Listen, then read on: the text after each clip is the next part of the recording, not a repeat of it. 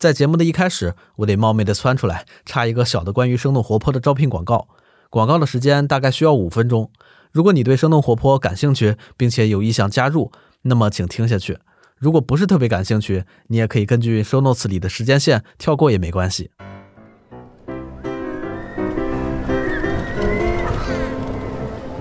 OK，看来你没有走，欢迎参观生动活泼的夏季招聘游乐场。我是游乐场的导览员迪卡普里辛。那接下来的导览只是此次游乐场的职位介绍部分。那完整的导览，比如我们的团队介绍啊、节目啊，你可以在生动活泼的官方公众号上回复“入场券”来查看。那第一站是我们的中央城堡站，这里列举了我们所有的招聘岗位，分别是节目制作人、内容研究员、内容营销负责人、节目拓展和合作管理总监、节目拓展和合作管理经理以及声音设计师。那工作地点都在北京。那这些岗位具体都是做什么的，又有什么要求？其实我们都详细的写在公众号上。但与其看他的职位描述，不如邀请相应的业务负责人来这里直接为大家介绍。那而且其实他们就在我的附近。那等我找一下他们啊。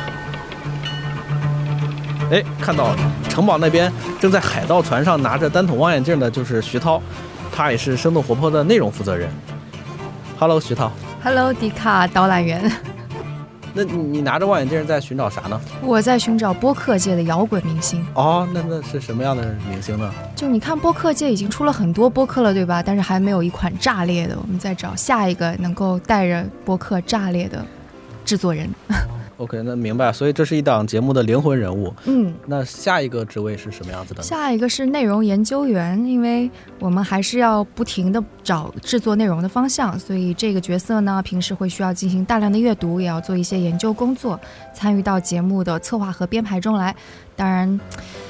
说不定还会揪着他一块儿也来上节目，让他的声音也亮亮相。呃，哦，就是也能客串主持人是吗？对，是没错。呃，那我们的第三个职位也请介绍一下。嗯，内容营销负责人。OK，Content Marketing。对，嗯，这个职位是干啥的？就是大家可能发现我们还是比较低调的，最主要是我们带了一点点社交恐惧症患者的基因。对，最主要就是我啦。所以无论是在社交媒体上还是线下，可能看起来都不那么积极。所以我们就希望这个人能够帮助我们克服社恐，在不同的平台上面搞事情，然后跟大家一块儿玩儿。一个字儿就是玩儿，玩儿。OK OK，那感谢徐涛，祝你一路好运。OK，拜。哎呀，不容易。OK，我还看看谁在啊？哦，那边摩天轮上拿着望远镜的就是戴安丁教，他在生动活泼负责商务和增长部分。Hello，戴安。Hello，导览员。那你你拿着望远镜在寻找啥呢？我在找的是业务拓展和合作管理总监以及经理这两个职位。感觉还挺拗口的，这是一个什么样的岗位？确实是有点拗口啊。那其实业务拓展和合作管理基本上就是要负责我们公司的广告销售业务，然后跟我们的内容团队一起合作紧密的开发出符合客户需求，然后有创意、有深度的这样的一些内容提案吧。感觉对能力要求还挺综合的。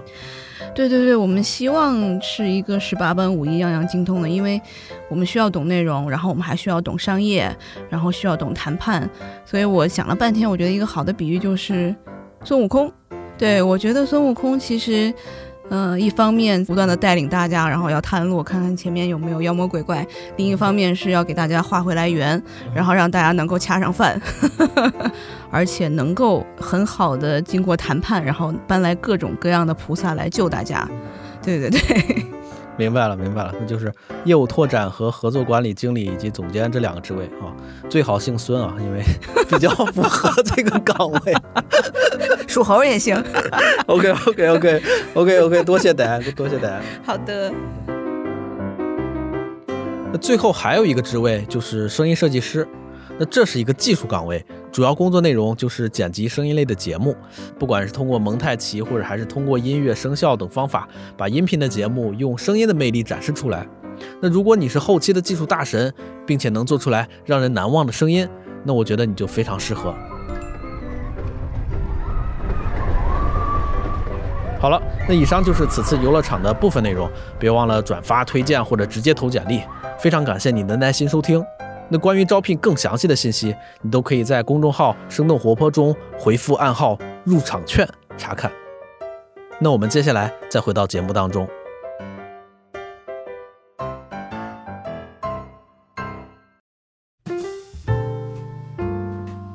嗨，大家好，欢迎收听《声东击西》，这是一档由一群驻美记者为您带来的节目，带你看不一样的世界。我是徐涛。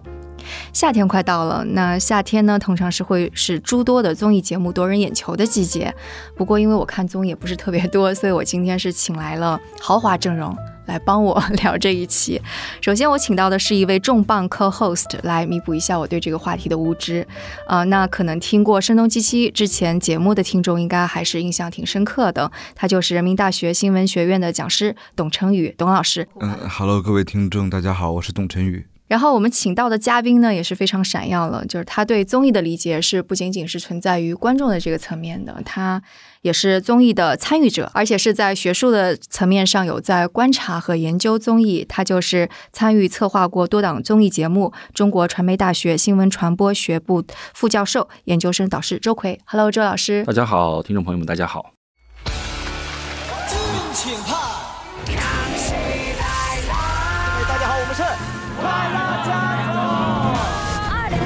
快乐男生。中国新说唱，中国新说唱。谢谢收看今天的《非诚勿扰》，下期同一时间再见。嗯，对，所以董老师，您看综艺吗？我其实看综艺的机会越来越少，但是我大概在读博士的时候，显得博士很闲嘛，那个时候还看了不少的综艺。最近其实也关注到了，比如说《清理三》这样的话题，就是它可能不是一个综艺话题了，已经变成了一个社会层面的话题啊。嗯嗯嗯嗯，所以你博士时候看了些什么综艺？博士的时候，那时候在美国留学的时候没什么事儿干，那时候啊看什么《奔跑吧兄弟》啊这样的综艺啊，不是看综艺，看的是一种家国情怀啊，就是看的是一种对于故乡的这种这种思念，所以那时候可能会看一些。后来时间特别紧张，就就没有再次关注综艺。其实往往是从微博的热点话题，尤其是一些这种社会意义上的新闻，比如我们都知道清理三的所谓的这种倒奶事件啊，它可能把综艺或者更大的范围内又拉回到了公众。就普通公众的视线之中，而不是这种饭圈啊，或者说这种综艺观众的这个群体当中，这是一件很重要的事。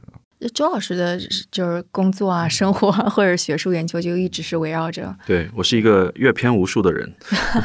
因为我以前是做新闻工作的。在大学工作以后，主要研究网络视听嘛。网络视听当中最重要的经济的现象和文化现象，其实都是围绕着网络综艺以及与之相关的流行文化，呃，就粉丝文化所形成的这么一套这种经济和话语文化体系。所以从大概二零一六年开始，就比较深入的去。我们做一些就所谓做田野啊，其实就是去玩儿，也不能这么说。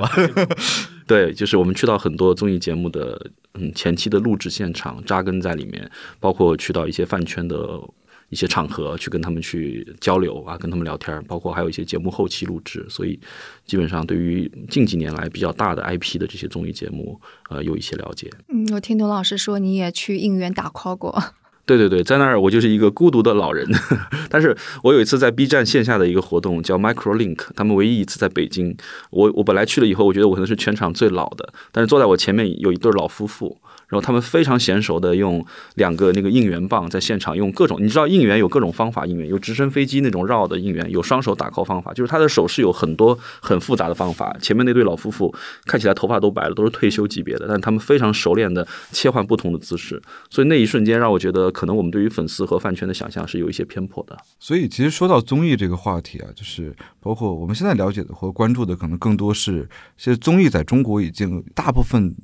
约等于选秀了，因为也有可能是近几年的选秀节目异常的火热。但其实，如果我们要是追溯历史的话，其实我特别想提一个我们仨可能都特别熟悉的综艺节目，那可能听众都不一定听说过名字。这个是中国大陆的首，就是第一档历史上第一档综艺节目，叫《正大综艺》。即便是听过名字的这个听众，可能觉得啊，这个是好老的这个节目呀。但是我想告诉各位，这个节目仍仍然还活着。这个节目现在其实还在呃进行。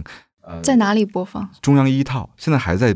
进行，还是周末吗？对，它已经变成了一个动物的一个综艺了。特别有意思的是，正大综艺可能在上世纪九十年代就是成为了中国综艺的这样一个开山鼻祖啊。但是我还跟他们那个节目创作组的人聊，我说你们觉得为什么呃正大综艺可以当时那么火呢？他们给我提供了一个特别有趣的答案。他们说那个节目有一个环节叫做“世界真奇妙”，就有一位主持人叫王雪纯，但是他很年轻，他在世界各地到处游历，然后在哪儿，比如在土耳其摸个墙，说这个墙是干嘛用的呢？大家嘉宾就猜一猜。然后这个一个环节特别有意思一点在于，在上世纪九十年代。中国处于一个非常急速的转型，这种转型，一方面大家对世界怀有巨大的好奇，另外一方面，上世纪九十年代想出趟国特别不容易，所以那个节目其实迎合了当时这样的一个社会语境，然后就成为了可能一个非常现象级的这样的一个一个综艺。但是这个综艺其实以这样的一个环节做设定的话，它的寿命的确是有限的，尤其是中国加入这个 WTO 之后。我们其实出去的机会越越来越多，我们也不会觉得土耳其的一个墙会让我们有那种对于异国的那种畅想，因此就来了很多很多其他方面的综艺。说到二十一世纪初期，周老师有什有什么印象深刻的综艺吗？你刚才说的，其实正大综艺是中国第一档以综艺两个字叫综艺的名字。九零年三月份，正大综艺；九零年五月份，综艺大观。一个是中央二套，一个是中央一套。他们其实一开始是有一点竞争的。在此之前，中国没有叫综艺的节目。在此之前，这一类的东西都叫文艺工作。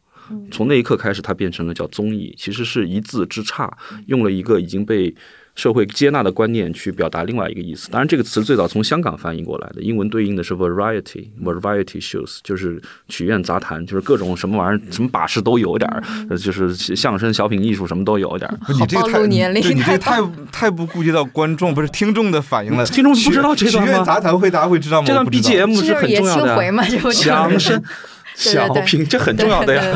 对对对，我觉得这个这个真的是可能是八零后应该都这有一个梗的，就是说呃，大家知道，就是后来有一个节目叫《中国有嘻哈》，第一季叫《中国有嘻哈》，然后到第二季以后就变成叫《中国新说唱》。嗯，大家都觉得为什么从《中国有嘻哈》变成《中国新说唱》了？因为一个节目，一个综艺节目改 IP 是一个很大的事儿。你知道为什么吗？因为嘻哈是一个西方的黑人文化、街区文化的东西，在中国没有本土性，但是说唱。是一门表演艺术啊，而且在曲苑杂谈里头就说过，相声、小品、魔术、杂技、评书、笑话、说唱艺术。所以说，这个中国新说唱在上世纪九十年代就已经冥冥中有所注定了，属于曲曲苑杂谈的一部分。你我就感觉我小的时候就是那个上小学、初中，就这两个节目都是我很喜欢的。到周末的时候，一个要看正大综艺，一个要看曲苑杂谈。但是其实任何综艺的，它都是有自己的寿命的。上了二十一世纪的时候，可能这两个节目就已经渐渐的式微了。是是，综艺大观后来改版了很多次，包括他们还做做过什么吉尼斯世界纪录的那个挑战等等等等，所以它不断的会更新换代。但是你刚才董老师说的是对的，最早其实中国没有那么多出去的机会，九十年代又是建交，而且除了王雪纯以外，另外一个外景主持人叫李秀媛，她是台中国台湾人啊，对对对，我记得那个模式，其实当时有很多台湾的电视制作，中国台湾的电视制作人。加盟，所以其实一开始就是我们会受到中国香港、中国台湾的，因为他们对西方的综艺节目类型接触的更早一些，受他们的影响。嗯，对。我们办公室里还有一个小伙伴是台湾人，今天中午还在聊呢，说他当时小的时候看过什么很多什么国光帮帮忙啊，那个康熙来了。小的时候，那就是我们比较大的一个，一下年龄差就出来了。其实谈到综艺的话，我们如果再往再往后推进，就是离我们越来越近，走到了，我觉得就非常重要的。如果谈综艺的话，一个无法绕开的一个节目就是这个超级女声。超级女声应该算是中国选秀节目的这个开山鼻祖吧？我可以这么说吗？是是的。最早一届应该是零三年左右，就是非典前后那一年。呃，第一届当然选出了酸酸甜甜就是我的张含韵，除此以外可能被记住的比较少。到了李宇春那一届，其实是零四到零五超女，我如果没有记错的话，那一季其实是中国选秀史上的一个很重要的节点，因为一方面它是第一次用全民选偶像的方法，它颠覆了以前所有的这种以前其实这种呃竞演类的比赛呃比赛或者是节目很多，包括央视还有青歌赛，那它大多数都是。是一帮专家评委、专业人士在现场打分，或者有一些现场观众在打分。但是超级女声她一开始出现石破天惊的方法是全民投投短信。当时我还记得那会儿我上大学了，已经就是大家都互相借手机投，因为一个手机可能只能投几票、十票还是几票，要彼此借手机。还有一些甚至在路上跟路人借手机，说我把钱给你，你你帮我投一下。这样有的有的，对，最早是这样的一个过程。所以我觉得它可能几方面因素吧，就是第一个是中国的当时的手机普及恰好。在零三零四年的时候是一个比较快速的普及期。我自己第一部手机就是大概零三年的时候买的，不是智能机啊，那时候还远远没有智能机。诺基亚就是第一次可以发短信，摩托罗拉，对，第一次可以发短信，对我来讲已经是一个很神奇的 ICT 技术了。我说哇，这跟当年随时可以传小纸条是一个道理，就觉得这个东西好啊，这个这个跟女孩聊天会更方便一些啊。当时大三的时候，大二的时候，我觉得这个是一个 ICT 技术本身到那个阶段可以去做，就像现在，呃，不管是青春有你还是创造营，它。这么大的影响力是它能够完成带货一瓶一码，就是二维码技术和一瓶一码的这种工业生产技术，它能够结合起来，才有现在的幺零幺体系的选秀。所以很多选秀模式背后，其实不仅仅是它的一个节目创意，更多的是它的整个工业和 ICT 技术的底层在其中，才能有这样的一个文化现象。这是从这个技术层面上，这个周老师就说了一个非常重要的点。但是我从文化层面上，我觉得可以做一个补充，就是快乐男生啊、超级女生啊这些节目，其实。史无前例，它跟之前的青歌赛最大的区别在于，呃，两点。从观众这儿来讲，观众每一个观众都有更多的参与的权利。而观众从一个观看者、一个欣赏者变成了一个参与者，这个是很重要的。而从选手这儿呢，因为青歌赛什么呢？就是每个地区推荐上来的。对。然后之之后不是还有很多黑幕吗？说什么这个推荐的时候有什么暗箱操作啊？但是超级女声她给了一个你从零开始的一个机会，就是我可以参加海选，这海选当中我任何一个人我报名我都可以去。所以这里面其实能够看到每一个人的权利，他在从这样一个节目中得到彰显。同样，这个海选也特别有意思。即便到了现在呢，就是当我们看到很多短视频对当年超女的这种回顾，最吸引人的桥段仍然是海选中那些特别怪异的选手。对，这些其实是节目本身特别独特的一方面。而这种这种桥段在这之前其实很难见到啊。对对，就之前感觉就是一个国家队行为。特别有意思一点在于，这个超级女声第一次允许在表演中是有失败的，呃，这个在之前的选秀当中，或者说在之前的节目当中是没有这样的情况。这个怎么说？允许失败？就是允许你出丑啊，允许你唱的不好，甚至允许你让大家觉得很搞笑，让评委觉得受不了。这件事情其实，在呃上世纪九十年代的这个正统的电视节目中，其实是没有。大家都是正襟危坐，然后每个人都表演出非常完美的一面。那其实这个是蛮不一样的一点啊。这就是电视湘军当时石破天惊的，在中国电视行业投了一个重磅炸弹。因为大概是九十年代后期，中国才有了省级卫视的概念。因为以前没有那么多省的电视台有卫视上星频道。中国最早的省级卫视其实是为了服务边疆的，因为边疆地区它其实卫星通信不是那么方便，所以通过方法来把就是中央的声音要到中国的所有的疆土范围之内。所以中国最早有卫视的其实不是湖南卫视，是云南还有西藏、新疆这些就是少数民族或者是比较边远的地区。当然后来湖南这些都积极加入进。来，它一旦有了卫视，就代表了这个省自己的最大的电视台，它其实可以面向全国市场，所以各个省就卯足了劲，各种武艺比拼。到今天为止，这个体系依然是这样的。而湖南台他们自然有他们的优势，我觉得这跟地缘有关系。我们就是综艺节目里头有一句行话，就是同样的节目，你在不同地方拍，效果完全不一样。就是通常效果比较好的是你在湖南的长沙，或者是在四川的成都、重庆这些地方，或者是在天津。就街头，如果采访或者是真人秀部分的话，这几部分是综艺节目比较喜欢去的。当然还有，就这个地方的人。本身就很有趣，当然不是说其他地方人没趣啊，就这些地方人特别有趣，而且这些地方的人，他们对于综艺节目的品味大概接近于中国人平均对于综艺节目的笑点的中位值。就如果你能把这些几个地方的人逗笑了，其他地方的人大概率也会被逗笑。你我我们抛去南北差异不是不算以外哈，就是既不是特别南，也不是特别北，大概在中间这个地度，所以呃，他也塑造了中国人对于就是笑笑料笑嗯笑梗梗的这么这么一种观念。其实。中国人以前什么是可笑的这件事情，一个民族最关键的那个部分，其实关于笑点的尺度，是这个民族文化最重要的那一个细节哈。所以我觉得很多时候是通过电视来嗯造的。当然，他们之前也吸取了很多这种国外的节目的经验。当时湖南电视湘军也派了很多组导演，年轻导演去国外学习。他们去国外学习的方法很简单粗暴，到了那儿有一个酒店住下来看电视，然后记笔记。回来以后形成他们自己的节目方案，那是最早就是中国电视综艺节目的这个西学东进就是这样去完成的。当然后来有模式引进啊，有各种更成熟的方法，但最早那批人就是这么出去学的，所以学了很多。所以我觉得那个时候是一个电视发展的黄金时代，就是因为整个大家都非常期待于此。再加上 ICT 技术，其实有很多文化，就是就是很多 miss 觉得它可以有平权的这种权利啊在其中，所以所以所有所有人都可以投票的时候，它就完成了一个权力的反转，就每个人都可以去选择你自己喜欢的人是什么。然后那个阶段为什么有那么多出丑的？因为那个时候节目模式已经有海选了，但其实经纪公司都还没有特别多，所以那个时候是一个比较稚嫩的阶段。所以那个时候不像现在你的这些选秀 idol，其实他们在参加选秀之前，已经大概率已经被经纪公司至少练个三个月到六个月，已经很短的了。有些可能练的时间更长了，所以他们拿出来的就已经基本上是可以上台的，唱跳有水平的，然后组成一个团。所以你看现在的综艺节目很少有搞全民海选的内容了，因为海选里面能筛出来的好的，他等不着节目来筛，早就被经纪公司已经筛走一道了。所以你只需要跟经纪公司谈就行了。而那个时候节目已经有了，但是经纪公司都还没有呢。像挖机机挖这些公司，其实年头都不是很长的啊，到今天为止。所以那会儿就是它真的是相当于是一个穿透力啊，一个节目平台面向所有人来选，你们就都来报名吧。它是一个比较原始的质朴的，那时候也没有秀粉，没有饭圈，没有打头，没有这些现在已经高度产业化、细分化的这些零部件的时候，它有一点点就是万物初始时候的粗糙的美感。嗯嗯，所以那个时候应该是选秀节目的原生态的这样一个一个状态。如果我们回忆起来，其实。能够看到超级女声也好啊，这样的节目其实是天时地利人和，加上技术环境、社会因素等等，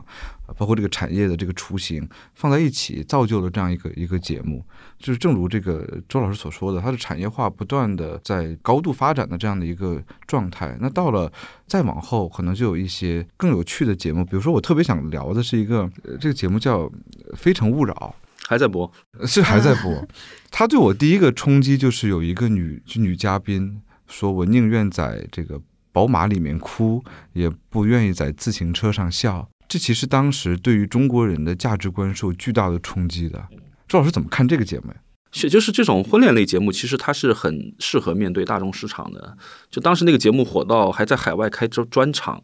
然后我前两天跟一个从国外回来的朋友说，他当时在海海外华人圈里面。聊这个节目变成了一个通用的社交货币，就是说他们会用其中的一些人，包括你说的那个马姓的那个女孩说的那句经典名言，还有等等很多类似的，他们作为一个彼此之间聊天的方法。其实我觉得更多的是触动了社会观念。我的想法是，其实一个好的是综艺节目，它一定不是一个舶来品，它一定不是一帮人关着门来想的。好的综艺节目，虽然很多人可能觉得它是一个娱乐节目，但是娱乐节目往往是一个社会观念和社会价值测试最好的培养皿。就是它是最灵巧的，呃，为什么每天上热搜的都是明星八卦？大家看到的其实都是明星八卦的窥私，其实不是的。明星其实是通过明星八卦的这种方式聊天方法来，嗯，大家其实不仅仅聊的是他本身这个事儿，是围绕这个事儿所产生的一些价值观念啊，以及该怎么做，该不该去冻卵，该不该去。代养等等啊，其实最近的某正性艺人的这个事件，其实聊的是八卦嘛？当然是八卦。但是其实我觉得，如果止于八卦，就有点太浅了。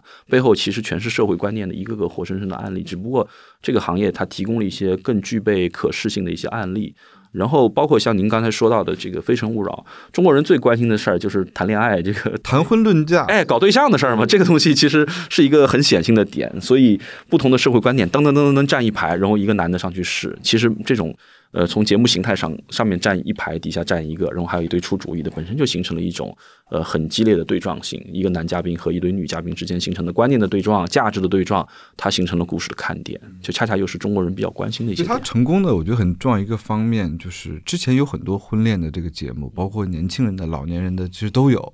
包括北京电视台有一个关于老年人婚恋的那个节目，婚恋的节目有一个特点，就是它是没有冲突性的。它是特别彰显中国的和谐，就是每个人的都是彼此很礼貌。但是《非诚勿扰》特别有意思一点在于，它打起来了，就是它的观念是可以冲撞的。呃，在电视节目当中没有冲撞，这个节目肯定不好看。而且它冲撞的点呢，我不知道，有可能是有一部分是节目的本身的设计，有一部分是源自于嘉宾的内心嘛。这种冲撞往往能够结合到当时的某种社会心态，比如说当时对于钱和感情在这种婚姻关系中是如何去。平衡或如何去取舍的？你说的马姓艺人，他在其实做的就是这样一个事情，挑动了很多的社会神经。因此，我能不能做一个更具普遍化的一个一个观点啊？就是一档好的综艺节目或者一个热点的综艺节目，它一定是去迎合了非常本土化和当下化的那个社会心态。谈恋爱节目后来又衍生了很多代，这个是元老级别的，就是男的上去跟一帮女孩见面，后来还有带着家庭聊天的，就是。爸爸妈妈也在。就是因为这也是很符合社会原型的，就是谈恋爱基本上是两个家庭在谈嘛，所以他直接就把可视化了，就是把故事模式化、模式个体化，然后画面，然后细节化，就两个家庭对撞，那个冲突更大。男方家长、女方家长，你们先谈谈好了。但是这个东西后来也被人家指责说是不是有点绑架年轻人的意思。现在不仅仅是是谈婚论嫁节目了，对吧？还有那种明星 dating 的节目，还有明星离婚、明星重新复合，或者是疑似要复合再 dating 的节目。就是他已经把这个婚恋的整个这条垂直赛道已经切分的非常非常细了。包括现在什么心动的信号，马上新一季要上了啊，等等，还有很多也在传言说中国是不是要做一个中国版的离婚复婚类的这种节目。我有一次在我们家老家回家打开电视机，就是一个专门为再婚人士准备的一个类似《非诚勿扰》的节目。就是它这个模型其实一旦赛道打开以后就非常广阔。它其实也在中国实际上对于社会观念开放是有极大的价值。我们经常看到综艺节目的这种娱乐面，但看不到的是它其实为了。呈现不同的社会生活方法，也提供了很好的平台。就像很多西方的那个学者在研究 opera show 的时候，他发现有一点，就是 opera show 其实早在一九八零年代的开始的时候，他大量的节目里头就已经请了当时的 LGBT 群体上这些节目。在那个时候，美国整体对于 LGBT 群体是非常 conservative 的。但但是 opera show 这种节目不断的请这些人上，上的过程当中，他会请一些保守人士跟他发生一些节目对撞，甚至会剪到节目的二十年、三十年的集锦里头有这些名场面。但是你不可质疑的是，这些人不断的出现，不断的和所谓正统、所谓保守的形象发生对撞，本身也是这些人自我提高 visibility 这个群体的可视性、能见度的一种方法。其实这种方法很多，呃，在西方还有一个叫 Trash TV 啊，就是 Jerry Springer Show，它被称为垃圾电视的经典。他经常会请什么 stripper 啊，什么类似，还有 mistress 什么这种，你知道，就是就是什么脱衣舞娘啊、情妇啊之类的。对，会 请会会请来。对，虽然虽然听起来好像是有一点社会边缘群体，但是这些社会群边缘群体通过这样的方法，也提供给他们这个群体的一个能见度。所以我觉得综艺节目很多时候是给社会观念、社会群体、社会家庭结构方法不不同的呈现方式啊。我觉得这个其实是它的重要的一面。娱乐节目也有文化的属性、文化的一面。嗯，然后这个我倒居然从来没有想过这个，我也没有怎么看，可能 看的少，可能是对对对。所以就是刚刚有说到那个《非诚勿扰》。就相当于是一一步一步的演进，刚刚是说到了超女，说到了非诚勿扰，然后下一步他又往哪儿演进了？下一步其实到了零八零九年以后，其实中国就进入到网络视听行业了，因为中国大概是零五年、零六年开始有土豆啊、优酷啊。然后就开始有了这些网络视听行业，到现在已经快十五年、十五年多的时间了啊！其实这前十五年是非常重要的，因为最早的网络视听行业就是它以尺度大为它的一个优势嘛。因为最早野蛮生长的时候，对它的监管也不像现在这么严格啊，所以有很多尺度比较大的节目，所以当时就出了很多。其实某种程度上颠覆了综艺节目，因为有哪些我都已经不太。就想不起来。对，最早的像万和天宜做的《万万没想到》那种比较精品的微短剧啊，还有飞碟说啊、土豆啊，他们做了很多。包括像报告老板啊，包括还有像这种王尼玛这种，就是算是老字辈的。你一听他这 IP，你就知道是老字辈。还有屌丝女士、到屌丝男士，因为这种 IP 现在不可能给你立项的。现在没有哪个视频网站我要立个项叫屌丝男士，这个 IP 肯定是歇菜了的，就是是不太容易过去的。但是在互联网视听内容走向正规化的过程当中，它形成了这一波 IP，然后它的尺度之大。呃，现在其实也是好像很难想象的，就是那个时候有它的那个也是原始生产时候的那个魅力所在吧。所以当时出了一批这样的呃网络视听和综艺节目，我觉得其实它对电视节目会是有一定的冲击和对撞的，甚至他们形成了一定的竞争关系。在那之后，电视综艺也有很多呃新的节目不断的出现，包括台网联动的啊选秀节目啊等等在在内。其实聊到这么这个历史梳理里边，我觉得有一个节目特别特殊，那个节目几乎见证了中国综艺的整个历史，并且长盛不衰，就是《快乐大本营》。这是一个特别特殊的节目，就是我的何老师何老师是我班主任，北外阿拉伯语系的。对，然后听说何老师讲的是阿拉伯国家概况这个课，对，每周以前每周五上午都会给我们上两个小时的课，那会儿没有朋友圈。可惜啊，没有办法，流量就这么浪费了。就后来我就还我一跟朋友聊，我说《快乐大本营》为什么就一直能火？我们有两个结论啊，就是尝试性得出两个结论。第一个结论是它特别特殊的一点在于，它的节目嘉宾基本是谁火请谁。就他其实不是这个节目本身的这个形态，比如它游戏有多么的吸引，能吸引人看二十年、看十年的。就有些人我长大了我不看他了，但他永远请的是最火的那个嘉宾，那个嘉宾本身自带的那个流量能让这个节目一直维持下去。然后另外一个原因是，其实湖南卫视做的非常厉害一点在于，它不仅把《快乐大本营》当做一个娱乐节目或一个综艺节目，它其实在和自己的造星的这样一个工厂在不断的联动。比如说，他做了一个自己的自制剧。那这个自制剧在播出之前，先去《快乐大本营》预热，预热完之后去去播放，所以它形成了一个产业的闭环。就综艺节目和它的这种电视电视剧类的非综艺的节目，形成了一个非常完美的闭环。所以这也就是为什么《快乐大本营》它不仅是一个娱乐节目，或者对于湖南卫视而言，它的功能绝不仅仅在一个综艺。这个其实很多电视台都有自己的这个很厉害的综艺节目，但似乎只有湖南卫视形成了这样一个产业链。其实他两类人都有，刚才董老师说的特别对啊，就是谁火请谁，这个可能是偏现在的，就它变成了一个节目主要的宣发渠道了，就是说。呃，要上新的电影啊、剧啊，或者是怎么样的，会请来这个双方互惠来做一期节目、做游戏啊这些方法。呃，早期他也有一些，就是他请谁谁火的。比如说，现在被 B 站网友有一种类型的微视频叫考古类视频，就是考察一个明星火之前的那些在，包括什么是快乐星球，那不就是那个时代少年团的其中一一个成员，他当时参加那个快乐星球录就是那个节目时候，那个电视剧的时候，他唱的那一句嘛。但是他现在比那时候要火很多。所以去考古出来的视频，其实很多文化现象都是在这些很细微的地方去看的。很多人知道《快乐星球》火了。但不知道他是怎么被发掘起来。我真的不知道。对，它是怎么被发掘？就是它这个过程其实是很隐秘的。当然，B 站有各种类型，有爆肝呐，有什么玩梗啊。最致命就是官方玩梗。央视看什么是快乐星球火了，他也搞一个什么是中国高铁，就是这样的。包括那个学猫叫来去打疫苗。对对对，这就是官方玩梗最为致命。两种可能是特别好，也可能特别尬，反正都有可能哈。等等，就是其实他有很多是在这样的过程当中。当然，我觉得呃，快乐快乐大明之所以是经典，就是那个时候其实跟他。同一个级别的节目很少，呃，其实江苏卫视也试图做过，东方卫视也试图做过。我当时记得林动普吧，在那个东方卫视做过一档节目，有点忘了，跟何晶啊，呃，然后还有江苏卫视，其实最早也做过。但是因为湖南它天生有这种娱乐的这种基因，我觉得啊，天然有娱乐的基因，所以它这部分内容做的特别好，而且就是艺人们去长沙变成了一种固定行程，它自然变成了一个他工作的一部分。就跟现在搞直播带货也一样的，就是你看不同地方带货，其实带的货不一样的。就是内容直播带货，其实最早的商品啊，现在主要比较多的那些 MCN 公司都还是在江浙地区，因为前店后厂，它离厂比较近嘛。如果咱们在北京搞这种直播带货，离得太远，那东西寄过来就得一个礼拜，那咱怎么带啊？北京还有一个问题，就是它的那个仓储的成本太高。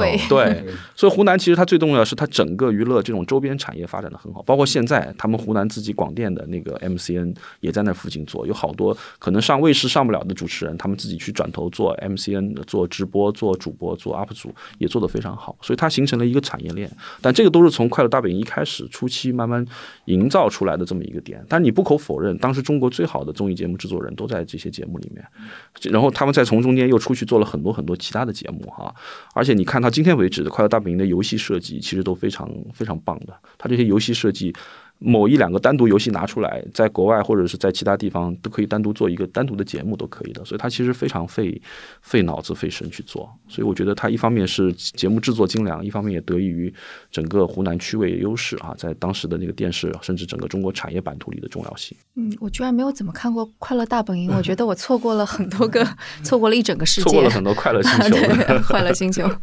但是它后来衍生出来的那个什么《天天向上》啊什么，我还看过一些。对，那不能叫它衍。本身的那他们应该是两个品牌，所以其实最早期的这些，比如说超级女声啊，这其实多多少少是有一些搬运的这个因素存在的。就是这个节目在国外已经有一些形态了，比如我知道在北欧其实有大量的这种娱乐综艺的这种这种生产的这种工厂，就他们在制作很多的创意型的这种综艺节目。呃，后来中国其实也逐渐衍生出一些自己本土的这样的一些具有本土标签的原创的综艺节目，对。比较火的，其实我觉得这里特别值得尊敬的一个人就是马东，就他其实做的，不管是这个《奇葩说》还是《乐队的夏天》，其实应该来讲都是非常具有本土特色的，并且至少《乐队的夏天》第一季还是蛮火的，第二季好像有点拉。周老师怎么看这个原创综艺啊？在这个中国，因为在中国这个市场可能不太容易，因为可能资本主力的性质，他们可能更愿意去投资一个已经被证明成功了的模式。而不愿意去开发一种全新的本土的模式。因为我觉得模式本身它是一个一一个一个公共产品，不管是哪个国家研发出来的，其他国家可以去复制。它其实是一个文化工业的一个配方。就你掌握这个配方以后，最好的配方是你在中国可以生产可乐，你在西班牙可以生产可乐，你在马达加斯加生产的可乐，大概率味道是接近的、趋同的，甚至是品尝不出来的。就是它有这个特点。所以模式这个观念进入到中国综艺行业，其实是一个非常后后面的事情了。呃，我们第一个知道模式性的节目，其实是我们的中那个中国好声音，The Voice of China、Voice of America 等等，就是中知音啊，什么什么呃，中国好声音系列。这种东西来做的，就我们当然是买的那个欧洲的版权，然后我们进行本土化改造，然后非常非常成功。在那之后，就有一大批这种做模式的节目引进的公司，比如比较有名的有 IPCN 啊这些公司，他们主要就是向中国的企业、中国的节目制作公司、中国的嗯节目播出平台来推荐现在这个阶段在国外比较火的一些模式，他们分析的有可能在中国也可能会比较火的一些模式等等等等啊。当然，在这个过程当中会遇到一些问题。第一个的话呢，就是模式引进了以后。它只是第一步，他们会有一个 Bible，就是一个模式的一个就圣经 Bible，但是这个内容生产不是说拿一个 Bible 照本宣科就可以完成的，它非常复杂，尤其是像这种文化内容的生产，它其实涉及大量本土化的东西，就是。呃，模式的生产方虽然是北欧的，他试图把它标准化，但是你在中国本土去生产的时候，有大量需要原创的内容在其中，所以这个会发现其实挺挺麻烦的。好声音系列的这个模式，它又是北欧人，它离中国又比较远，他把 Bible 卖给你以后，他大概率不会派人派很多人过来跟你来进行共创 co-creation，只是把 Bible 给你，你拿着它，你不不能真的当个 Bible 用啊，对不对？就是它也不是上帝，对不对？所以就是这样一个问题。后来会发现这种呃欧式的这种模式会有一种本土化过程当中的问题，所以后来很多中国的团队就去寻找日韩的模式，尤其是韩国模式。主要原因是韩国可能整个社会发展阶段跟中国有点像，就是富裕在跟中国的一线城市、二线城市的社会发展地位啊，然后百姓的精神需求啊，就是中韩的接近度其实要远远高于中日关系。中日你看日本很多综艺在中国好像见到的不是那么多哈，就是引进的，但是韩国综艺当年包括 Running Man 就是跑男在内，全人都韩综引过来。来的，所以当时有一大批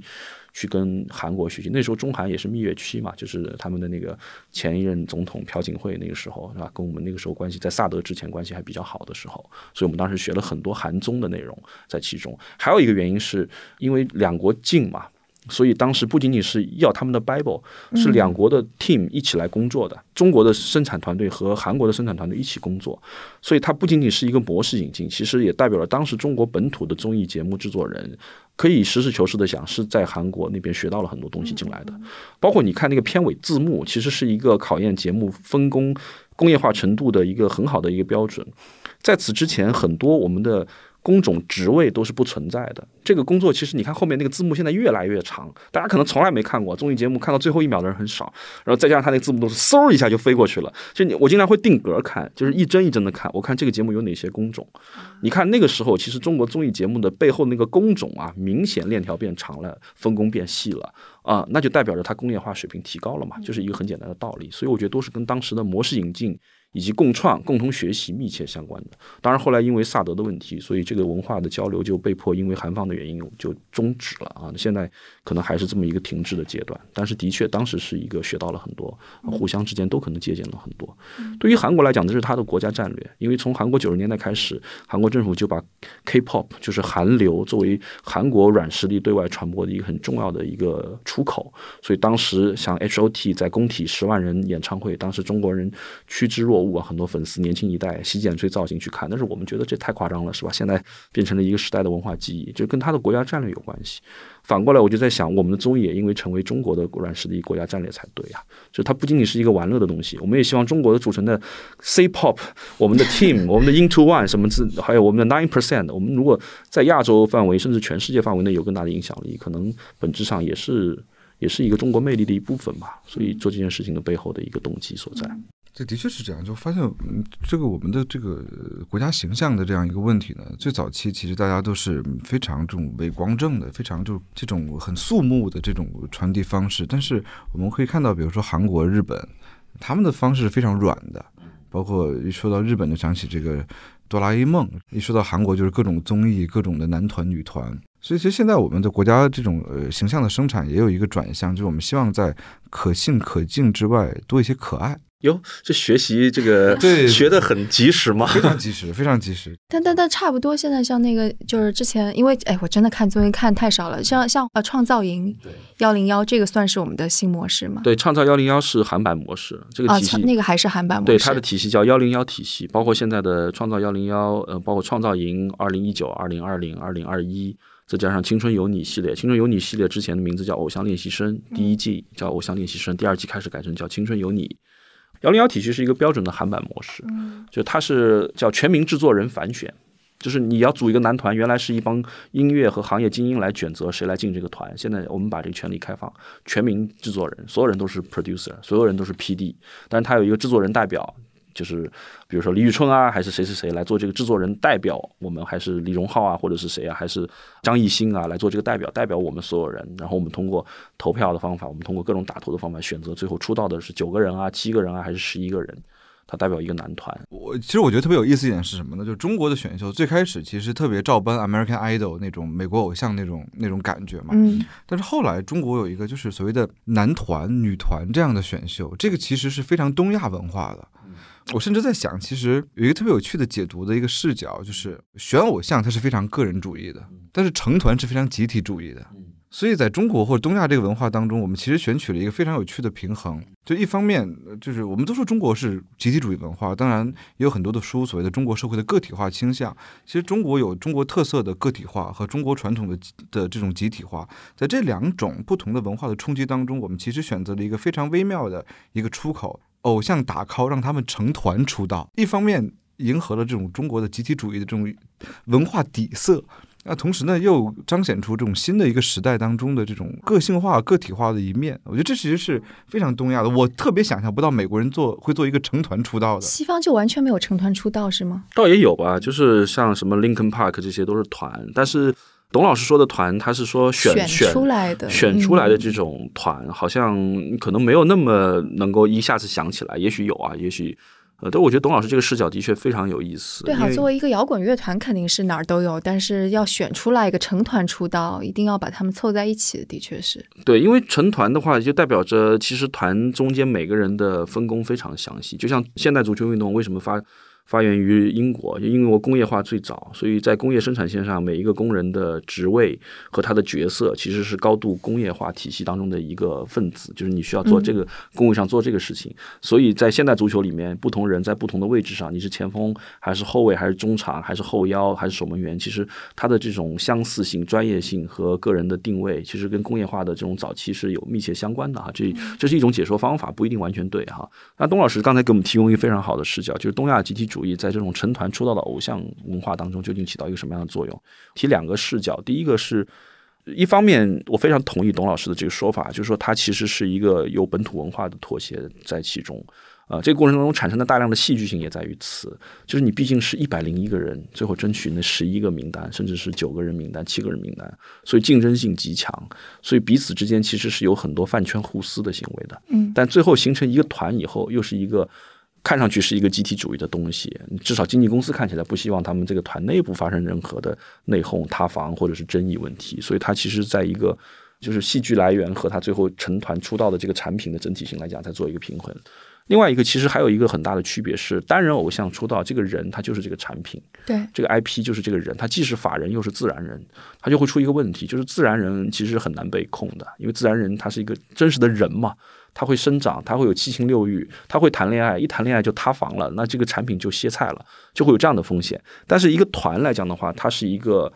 像一个法人名字一样的，就是你看韩国很多团，其实中间可以换很多届，人可以换，但是团名是不会换的。啊，包括我们中国的那些女团，什么什么四十八那些，就是 AKB 四十八那些，刀刀等等啊，那些它其实人很多很多，但是它其中会有一些替换，所以他就把一个由一堆自然人组成、高度脆弱、可能会发生极大的产品风险的一个内容产品，变成了一个可控性更强的集体的，有一个外在的壳包装的。相当于就是铁打的团名，流水的团员，他会这么去做。从他的投资角度来讲的话，可能是一个风险相对会低一些的一种策略方法。欧美怎么就没有学这种模式呢？就因为不可控是吗？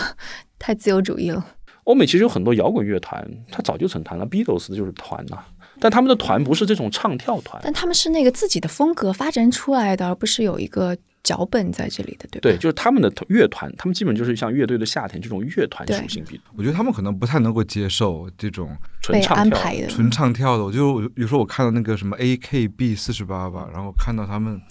我总觉得想起连连看，你知道吗？直接仨人 一连就能消了，就穿的一样的衣服，这可能是特别东亚文化的这个粉丝们，这段话只代表董老师的意见。没有没有，我我还是很，好，我也不喜欢，我也我求生存路人路人 OK，好好。哎，那你上次参加握手会不是你自己去的吗？胡说八道，胡说八道，我说瞎扯。这 说到这个综艺，我慢慢就过渡到了这个饭圈或者说这种选秀这样一个话题当中。就前几天，我先给大家分享一个我我一个研究生给我提供的一个素材，特别逗。他想做一个防弹少年团的访谈的一个一个研究，然后他就去微博上，对他去微博上找那些粉丝去给发私信，说能不能采访一下你啊？而且粉丝的这样的一个饭圈的这样的一个呃松散的组织吧，具有高度严格的这种防范心。这什么意思呢？就是我甚至看到有一个粉头在微博上发了一个信息，说什么呢？说大家看下面这个图，总有研究者或者冒充研究者的人要访谈我们，让我们做问卷，这是他们自己的事情，跟我们没有关系。他们想要了解我们，就要加入我们。不要用这么廉价的方法完成自己的工作，还污蔑我们。所以遇到这样的人，干脆不理，直接拉黑，或者说甚至遇到这样的人，大家互相沟通一下，这人不要理他。所以我当时就觉得，他们其实是有些抗拒被理解的。当然，这个我觉得这不是他们的问题，因为这是一个其实非常脆弱的，甚至高度敏感的这样的一个一个群体嘛。饭圈，周老师应该接触的非常多嘛，毕竟打过 call 的人，呃，你怎么看待这样的一个一个群体呢？其实我觉得这种追星文化从第一代偶像开始就有啊。我们那时候小时候，我的那个同学文具盒里头一直贴着一个周慧敏的那个、啊那个照片，就是我我的朋友的故事嘛。真的是我的朋友我有。一个朋友，对，周慧敏因为很漂亮，也是所有人共同的女神，现在还依然很美。我当年就是我的书桌前面贴的是梁咏琪，哎呀，那你还是比我们年轻一点。对，所以你贴的是什么？不要说朋友，我那时候真的是谁也没贴你，贴的曾曾志伟是吗？曾志伟 不是我第一个，我第一个 idol 是舒淇，我们家第一台彩色打印机打印的第一张彩色的喷绘的那个照片就是舒淇的照片打出来的，对，都很美，都很美。就是确实是很美啊，嗯我觉得。然后我觉得，所以追星文化好像也不是什么新的东西，就是它一直有。但是现在当然，由于互联网技术，我还在强调它这个技术性，就是让追星的小孩子们哈，或者是甚至是成年人们哈，就不光是小孩子，不能说到追星就是小孩子，说到游戏就是小学生。其实大量的都不是这样的，都是成年人在做这件事情。对。对，所以背后的话，我觉得很多就是因为现在的这种各种技术，让他们组织起来更加容易了。他们可以一起在做一件事情，这也是他们做这件事情的魅力所在，给他们的一个很强烈的身份认同感。因为追星这件事情现在是很重的工作，真的是比我们天天九九六什么的累累多了。我看就是早上起来就要去领那个今天的任务，因为你知道现在各种数据榜单，比如说某些。微博啊，或者是什么等等在内，有大量的关于明星的这种数、这种这种各种超话榜单，就你要保证你们家的哥哥或者是姐姐啊，就是或者是妹妹啊，要在那个榜单前列的话，你需要每天大概去刷十几二十个榜。就是他所有的榜单你都要去刷一遍做数据，才能把他的数据做上去。然后还有各种超话要刷，然后还要反别人的黑，还要去侦测别人谁家有什么负面，要去要刷屏等等等等，还要组织起来。然后如果他参加节目呢，还要去看节目，看完节目现在一个节目都是三个小时，还要看衍生产品，衍生节目有两个，大概每个一个小时，然后还有一堆直拍。还要看关关心他的动态新闻，这是一个非常辛苦的工作。这个就是我特别不理解的地方，我就说看综艺不就是为了轻松嘛？就最后他们就居然就这么累，是非常非常辛苦。我们看节目可能是为了看的节目，就是，但他们的话其实是一种连接的方法。综艺节目不是他，他不是以观看的方法来，他是做把综艺节目作为从综艺节目看到他喜欢的那一些人的一种方式。啊，这个其实有一个解释，就是说，比如像男生喜欢玩网络游戏，比如说我们玩《王者荣耀》，我们就往往这个《王者荣耀》里投钱。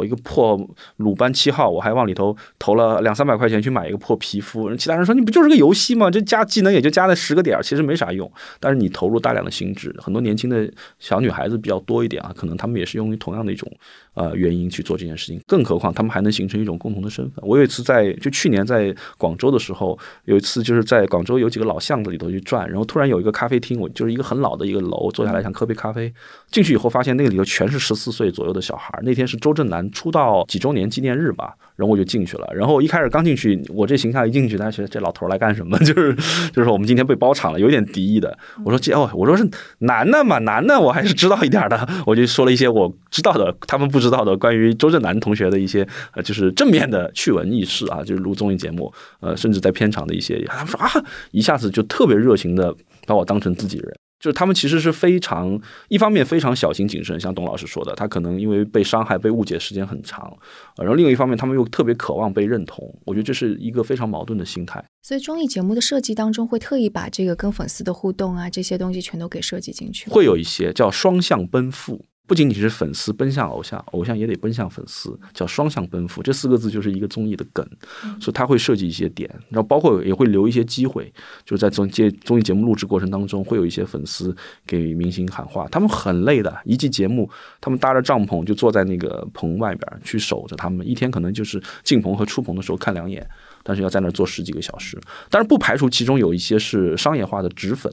纸粉啊，就是职业粉丝，职业粉丝，对他们用了另外一个纸，胭脂的纸啊，叫纸粉，其实就是职业粉丝。一个好的职业粉丝，一季节目追下来，可能挣的钱几十万、上百万都会有。怎么挣？他们每天用各种长焦大白镜头去拍那些街拍的，就出来进去的那些照片儿，然后这些照片就是他们独家的关于某一些偶像的独家的这种路透照。这个路透照在粉丝圈饭圈里头会有市场的，很多人就是希望能得到独家的照片，没法自己清零，就会花钱去买这个照片，或者是这个照片的打印的版本等等，或者做成明星卡片。这个其实销量很大，就像我们当年去买周慧敏是一样的道理。你说这个，我还有一个直接经验，就有一次我在机场下飞机。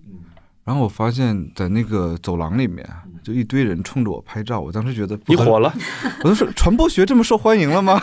有一种错觉。完发现后面有一个有一个走过来乌泱一群人，后来我就赶紧让让路。我说这是谁呀？就是。实在不好意思，我不认识。没认出来吗？其实我知道，但我不能在节目里说，因为会被骂。你你说说看，可以逼掉。真的有很多人跟着各种长焦这种镜头在那拍，我觉得那可能就有一部分是职职职业粉丝，还有代拍，嗯，他非常细分的。对，还有一点就是，对于粉丝这个群体，其实我觉得他们的这种敏感和这种害怕被伤害的这种心理啊，我觉得是可以理解的。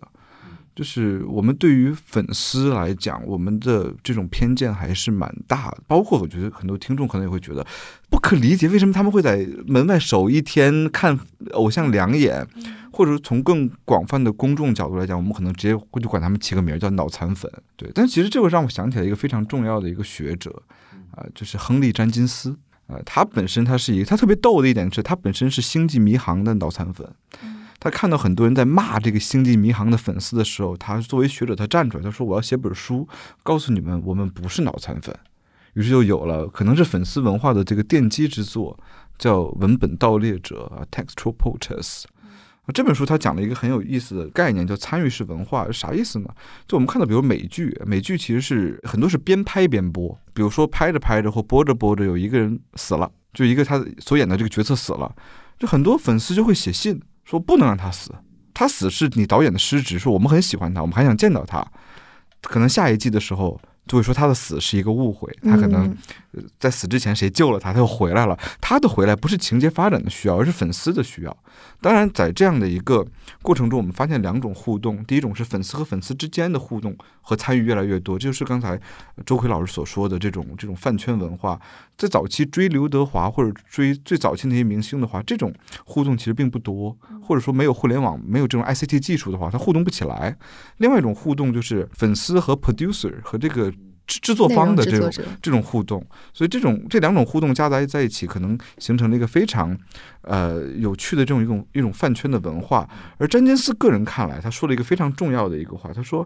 这些人是游猎者，叫 poachers。这个概念呢，又可以回到一个法国人叫德塞托，他其实提到特别有意思的一点，他举了一个故事，比如说他说无产阶级购物。什么叫无产阶级购物？我们经常说资本主义，什么压迫，什么消费，用通过消费主义来迷惑老百姓，来压迫老百姓。他说：“你知道吗？一个没没有什么钱的人，他去商场里面购物，他看到哎，有两筐螃蟹，一筐二十块钱一斤，一筐十块钱一斤。我爱吃那二十块钱那个大螃蟹，怎么办呢？我买不起，我就把那俩价签呢换一下，我拿那个十块钱的价格去买那个二十块钱的螃蟹，或者说我去捞十块钱的螃蟹的时候，我把那二十块钱的螃蟹往那十块钱的筐里面赶一赶。说这个东西是什么呢？是反抗资本主义，对我们无产阶级消费者的极大的污蔑。这个其实直接报我的身份证号算了。这个其实，在社会学中很多，比如斯科特所说的对东南亚的农民如何通过偷懒来反抗反抗地主啊之类的，其实很多。他说，其实我们应该看到这些。饭圈的粉丝也好，这种我们所谓的消费者也好，他们是有很高的能动性的。他们满足的很多的需求，其实是别人可能很难不在其位，是很难去理解的。比如说，咱们看个娱乐，可能就是为了吃饭的时候有个声儿，但是对于他们来讲不是，他们已经可能上升到了一种身份认同。当然，今年的创造营有一个很大的群体叫损丝，损丝就是你这人太损了，大家都很损，然后形成了一个群体。他们的偶像叫利路修，利路修是一个俄罗斯的。这个人是这样的，这个人他真的就是一个英语老师，他是给日本选手做翻译的，但是他长得也还可以吧，其实他颜值是是有颜的哈，但是他他完全是被就刚才董老师说，他被观众参与式发现，并且把它做起来的一个故事，他并不是在最早被看好的那些所谓的就是唱跳能力很强的选手之列，就是我觉得好的综艺节目都是符合社会心态的，就是观众参与其实是代表了一群人的社会心态参与。但是利鲁修在其中是一个标准的躺平一族，就他从头到尾就不想参加这个节目，就他本来就是来完成任务凑个数，然后因为签了约他也走不了，他不能就是提前走，所以在节目里头他只要能不参加的活动他坚决不参加，然后那个节目里头可录可不录的选修课他一定不录，不录以后呢他又在那节目的那个真人秀部分就在那躺着，是一个标准的躺平一族。然后第一次淘汰之前，正好是过年的时候，给所有学员一个打电话回家的机会。然后他一脸就是妩妩媚的笑容，说：“我可能很快就可以出去了。”然后就被截了一个屏。还有一些大量的饭就是粉丝们截他，比如在那个室内扒着窗户外，说外面的世界很精彩，想早点出去那种。他唱跳也水平一般。这个人是完全是一个反偶像的一个偶像。嗯，但是他因为符合了很多社会心态，他一下子被发现了。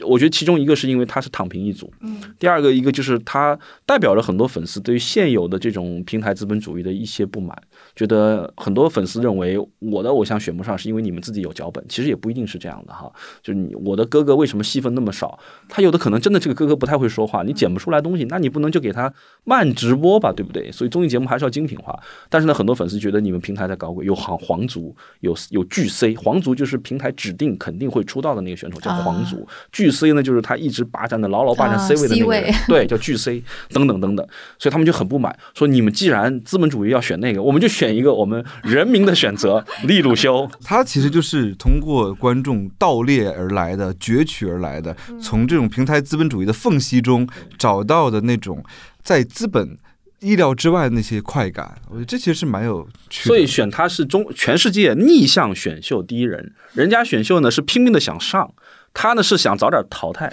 但是作为他的为什么他的那个粉丝叫损丝，就大家都很损，就知道你想早点下班，我们就拼命的把你投的你下不了班所以他本来以为自己第一轮就是六十强左右的时候就淘汰的，结果他最后进到二十强，好像最高时候他曾经进到出道位第十一名。但是最后后来，因为他真的不想出道，他不是说玩这个梗，他是真的不想出道。我觉得这孩子也挺好的，我觉得他想的特别明白，人生要什么和不要什么，不是所有人都能经得起那个诱惑的。董老师，咱俩要站在那个出道位，咱俩也会迷惑的，真的，我们俩会对自己产生滤镜一样的想象。我们俩觉得听众们可以送两位老师出道了。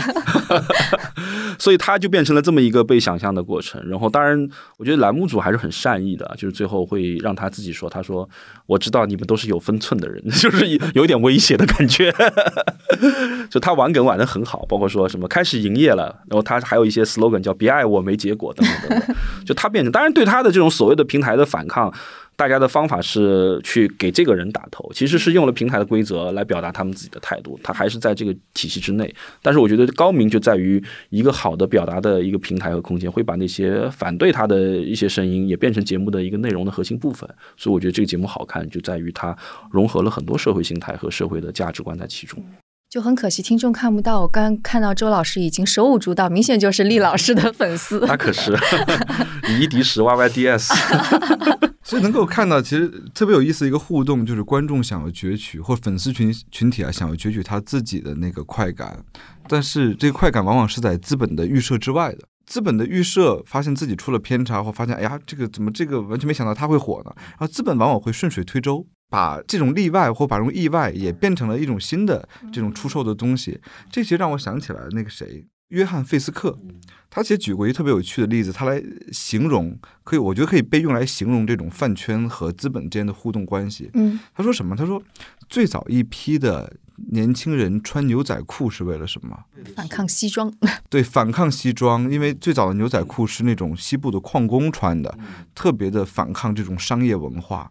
但是呢，很多年轻人穿牛仔裤的时候，资本的第一件事情就开始制作牛仔裤的品牌，比如说我们熟悉的 Levi's。然后发现这个青年人们就发现了，说：“哎呀，我的这个想反抗的东西怎么被你们收编又收编到商业文化当中呢？”约翰费斯克就说：“说突然有一个小伙子决定在自己的牛仔裤膝盖上剪个洞，剪洞是干嘛呢？继续反抗这种资本对他的这种收编。但是资本会不会善罢甘休呢？不会，因为我们会发现带洞的牛仔裤又被批量的生产出来了。”因此，这个约翰费斯克呢，就就认为这个，呃，饭圈也好，或者消费者 in general 就普遍的消费者和资本之间的关系，其实是一个不断循环互动的。魔高一尺，道高一丈。非常好，我举一个类似的例子哈，说唱圈就是这样的。第一季中国有嘻哈，就是后来进中国新说唱里头，他玩的第一个故事就是两波 rapper，一波呢叫 underground，就是包括像盖这些人，他们原来都是 underground 的。还有一批呢是走偶像 rapper 路线的，就是一帮男团女团漂漂亮亮的，然后呢是有人给他们写词儿，就他们那个鼠来宝似的那种，然后双方在节目当中就发生了巨大的反差，就是 underground 很鄙视他们，说你们这帮搞偶像的，你们不 real，你们根本不是 rapper。实际上在这个过程当中，这帮 underground 你们已经变成了某一个意义上的偶像了，你们已经变成了那个牛仔裤了。然后更有意思的是呢，对于这些牛仔裤的反反抗，是他们接到第一个商务的一个人。是一个穿着全身的西装来说 rapper 的那个人，那个人名字我有点忘了。就他当时是叫中国商务 rapper 第一人。他是什么呢？他是代表的上班一族，就是心在曹爷 那个曹营，身在汉。他身心在 office，身在 underground。他穿着西装来，然后就开始说 rapper。然后他还接到第一个商务代言是那个什么氧气水，是什么？就是商务人士都比较缺氧嘛，就是这种感觉。他就是那个牛仔裤上破的洞，他反过去了，就是穿西装变成了对牛仔裤的反创。穿牛仔裤最早是反抗西装的，就是他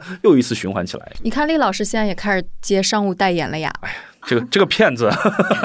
所以从这个角度来讲，当然从约翰费斯克的角度来讲，他是蛮乐观的。他至少证明了一点，就是资本不可能一劳永逸的来去收编大众文化的活力，就是大众文化总会给他制造一些小的惊喜或惊吓，让他不得不一直在去调整他的这种策略。啊，对，这其实也证明了一点，就是我们当我们聊饭圈文化、聊这种粉丝的时候，我们应该充分的去呃理解他们。当然，在下结论之前，他们其实很多的创意性的这种这种行为是具有文化意涵的。刚才这个周老师说综艺是有文化意涵的，我觉得饭圈其实也是这样的。是，比如说那个你要理解瑞幸为什么请利路修去做代言，请了利路修，我觉得是非常高级的，因为请他去代言冰咖，利路修是最适合代言冰咖的人，就是。冷冰冰的一个很重要的大咖，你知道吗？就是这个梗真的是要对这个人很了解的人才能才能选出来他。然后包括他节目录完了以后去各个地方，成为各个地方城城市形象宣传漫步者，这是就是到处走。所以刚才董老师说的，就是说我觉得非常同意。当然，呃，Henry Jenkins 讲的是从受众角度来讲，他参与式文化。但是因为我接触很多内容生产的过程，我会发现。流行文化的生产的文本是一个，我自己起了个名字叫弹性文本，嗯，就是没有哪一个文本就是说撰稿。你经常说综艺节目有撰稿，你这撰稿是不是就是固定台本让他们去念？不是的，没有一个台本是从写的时候到最后录出来是一样的。它其实有一句话叫完成度是多少，就是你写了一个台本或者你做了一个模式设计，但是他们会在台本里有一个叫这个阶段要让他们自然发酵。原话叫自然发酵，真人秀真人秀环节就是这样的。我们设置一个情节，然后有一帮人在这儿，但是他们会发生什么？我们可以有预判几个方向，但是不太会直接干预让他们去做哪件事儿。这是一个自然发酵的过程。其实发酵过程就是那个弹性文本的那个弹的过程。正是因为一个文本保持了它的灵活性、它的弹性，它才可能更大程度上和社会思潮和社会不同群体之间发生一个一个很好的互动。这也是一些其他的文本为什么不好玩的意思。我举一个例子，大象这个事情，云。南的大象，现在全世界都知道中国有一帮云南大象一家。每个人其实看这件事情就是看一个符号性的东西，它所代表的意义是不一样的。每个人都从当中能读出自己的含义来，这是一个好的文本。要保持这个文本的开放性。比如说，有些人看到了云南的生态，对吧？有些人看到了整个呃旅途的风光，有些人看到大象一家很萌。我那天早上看到有个人发了个朋友圈，说这件事情对于他来讲的启示是。即便被迫离开你的舒服圈，也要勇敢的奔赴前方，并且优雅的躺平。哇，我觉得这个很很很感人。他们因为有可能是被迫离开他们的家园，勇敢奔赴，携家带口，负重前行。但是决定那个文本质感变化的是俯拍的那个所有人躺的像七巧板一样，一个小象拼在三个大象中间，它代表了另外一种价值。所以你看，每个人都从一个弹性文本当中获得了自己的意义，甚至在编织自己的意义的时候。更多的人参与在其中，这个参与式文化本身其实就是一种我社会很好的一种良性互动的方法。这其实也迎合到了那个费斯克所说的一句话，我觉得特别精彩。他说，一个优秀的内容或者一个可以流行起来的内容，它一定有一个特质，就是它提供了社会不同群体去给予这种 alternative interpretation，就是这种另类解读的机会。一个这种所谓的可以去由观众自己书写的文本。甚至可以书写出很多创意的文本，它才具有流行的潜力。而早期的这个中国的电视行业，其实很多是封闭性的文本，它是没有观众参与和解读的这种空间的。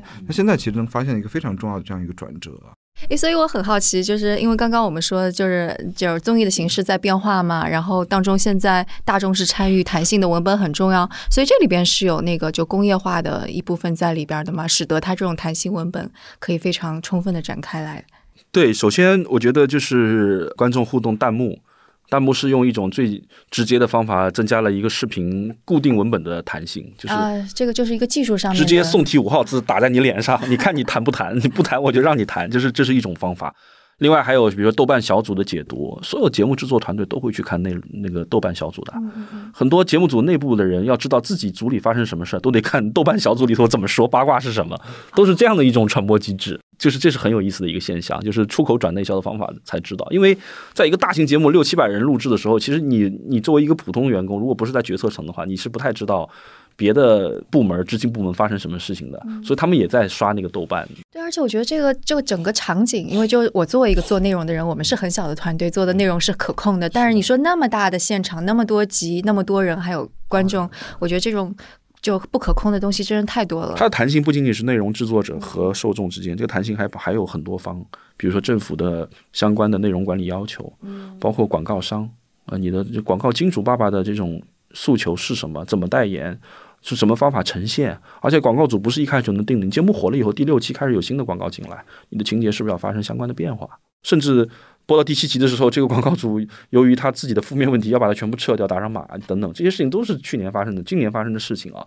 啊，对，今年还有那个倒奶事件对，对，还有 BCI 的问题，就是 BCI，就是那个那个那个新疆棉的问题嘛。当时这种节目，当时所有的运动品牌都打上了马赛克等等。不仅仅是两方，它其实多方，至少有平台方，对吧？还有节目制作方，这本身就是两方，就是平台会委托一个制作单位来制作，对吧？还有艺人，不同的艺人怎么争番位，怎么互相这争那个什么，对吧？争 C 位也很重要。然后还有一些大明星、小明星之间在怎么进行良性互动，还有媒体，大量的自媒体，现在多少自媒体靠着这些。呃，综艺节目的花边在活着，等等等等，还有数据平台，就是做节目收视率的数据，等等等等啊，还有广告主，自然不用说了，还有各种，它是一个多方参与，都想来塑造一个文本，所以做一个大型综艺节目的总导演是非常辛苦的一件事情，需要极高的智慧。他还不像电影导演说一不二，我张艺谋老谋子说了就算，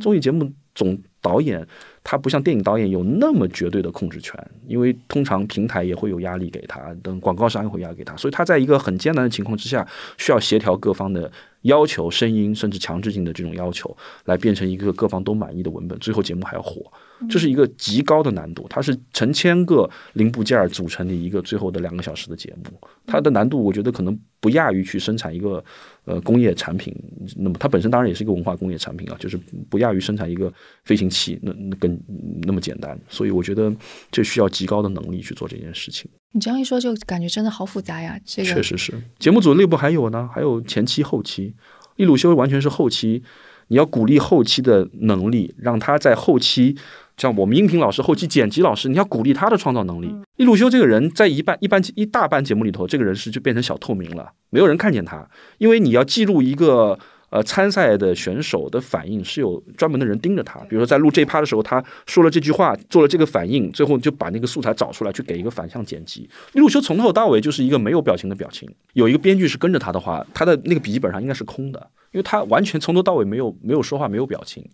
但是后期的老师。是一个叫戴鑫的老师，就找到他的这些内容，把它剪辑出来。他做了一个叫《孤独的男人》系列，三个人啊，一个是利路修，还有另外一个叫我有点忘了，三个人，葛优的侄子，还有另外他们三个人做成一个小专题，叫《孤独的男人》，把这三个本来可能很可能就快剪过的人组成了一个小片段，然后给厉老师加了一个西部牛仔的 BGM。后来那个就是厉老师的西部牛仔 BGM 成为他的标志性的声音之一。所以意思就是说，这个后期他先是发掘了厉老师的特质。哦，OK，所有人的创造力在其中。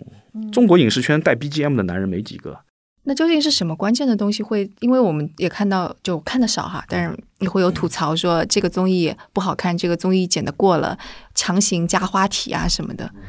所以这个就是完全是导演的能力。我觉得评价综艺节目是不是成功的方法有很多嘛？有些看收视率，有些看代言，有些看还有没有第二季等等，能不能形成文化现象？有很多综艺节目是小众但是高分的。比如说去年有严明导演的那个《说唱新时代》，呃，《说唱新时代》在 B 站的，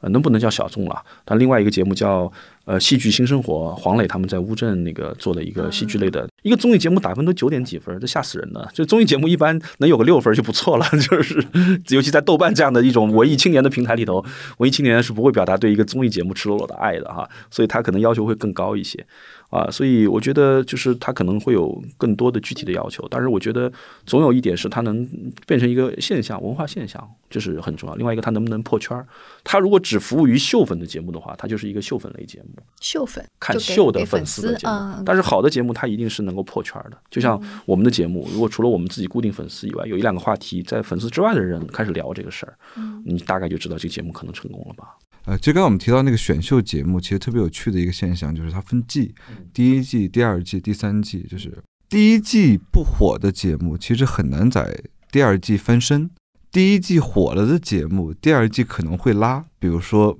某夏天是吧？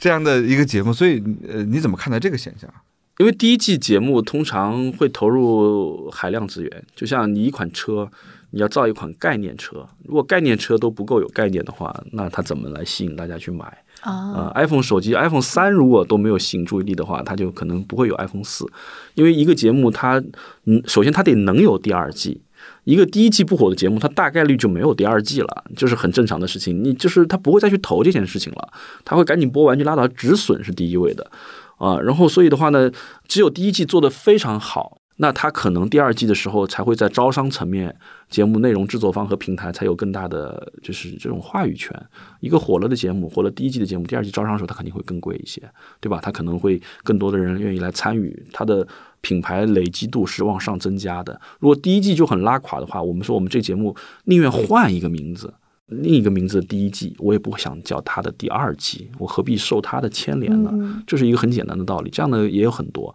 呃，优酷前两年做了一个团综叫《以团之名》，就是一般啊。然后后来第二年就做了一个叫《少年之名》，就是他不想用第一季的 title，要换一个 title 去做。我觉得这都是很自然的商业策略哈。我再举一个例子吧，《中国好声音》刚才其实说到这一点，《中国好声音》其实一开始第一季的时候是一个在台里播的节目，是浙江卫视播的节目，当时在网上播的很少，因为当时第一季的时候。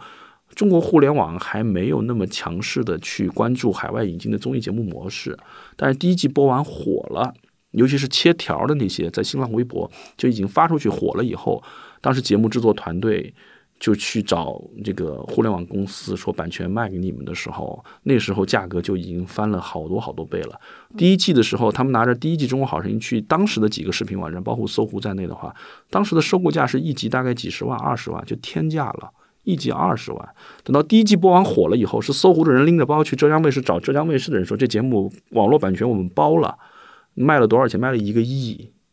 你就知道就为什么第一季火很重要。然后到了第三季就是两个亿，然后就是三个亿，就是成亿的往上翻。那是中国互联网站买台综买这种版权合作模式最疯狂的那些年，他们当时还没有自制能力的时候啊，就是靠买这些综艺节目。所以第一季他哪怕不挣钱，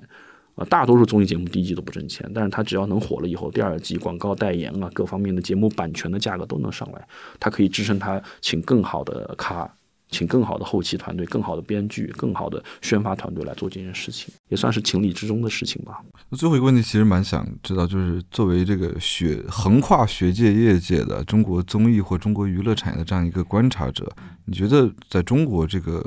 综艺这件事情它的未来，你有什么畅想吗？我经常调侃，我是一个研究选秀的人，嗯，就是一个秀才，就是我。对。因为我我的角度，我是觉得，我很多时候就是想，还是从高校学者、研究者的角度，我我跟董老师，其实董老师给了我非常多的灵感，我们经常在一起聊这些网络流行文化现象。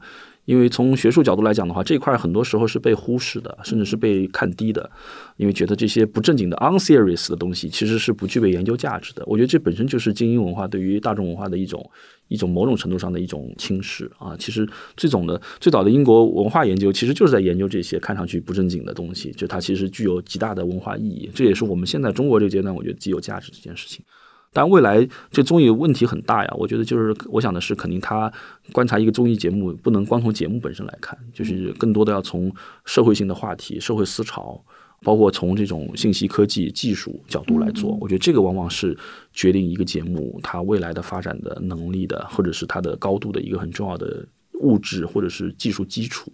啊。比如说从长视频到短视频，对吧？现在很多。很多孩子都不看综艺了，他在天天刷抖音啊，刷快快手，包括今年在刚刚召开的成都网络视听大会上，长短视频之间的这种长枪短炮之间的较量，你能看出来，其实两个行业之间从。一种青出于蓝胜于蓝，或者到彼此竞争的一种关系，所以我觉得更多的是通过文本来看这一代 Z 时代、阿尔法时代他们的文化心态和他们的社会组织行动动员方法是什么。嗯，对我我的确觉得我可我们可能今天没有说到的一个是粉丝，他之所以好像现在变得越来越紧密团结啊，或者是有这种组织形态，也是跟技术是分不开的，包括后面的产业呀，他们用的那个技术方式啊等等。我觉得就是今天聊了很多，但是意犹未尽。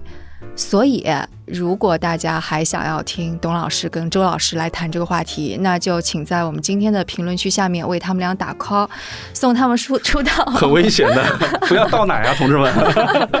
倒点别的行。然后送他们成团出道，这个非常的重要。当然，你们可以给他们组 CP，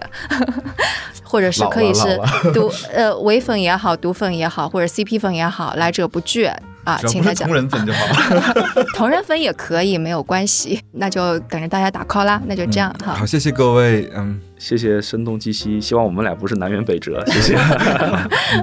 好那，就这样，拜拜，拜拜，下期节目再见。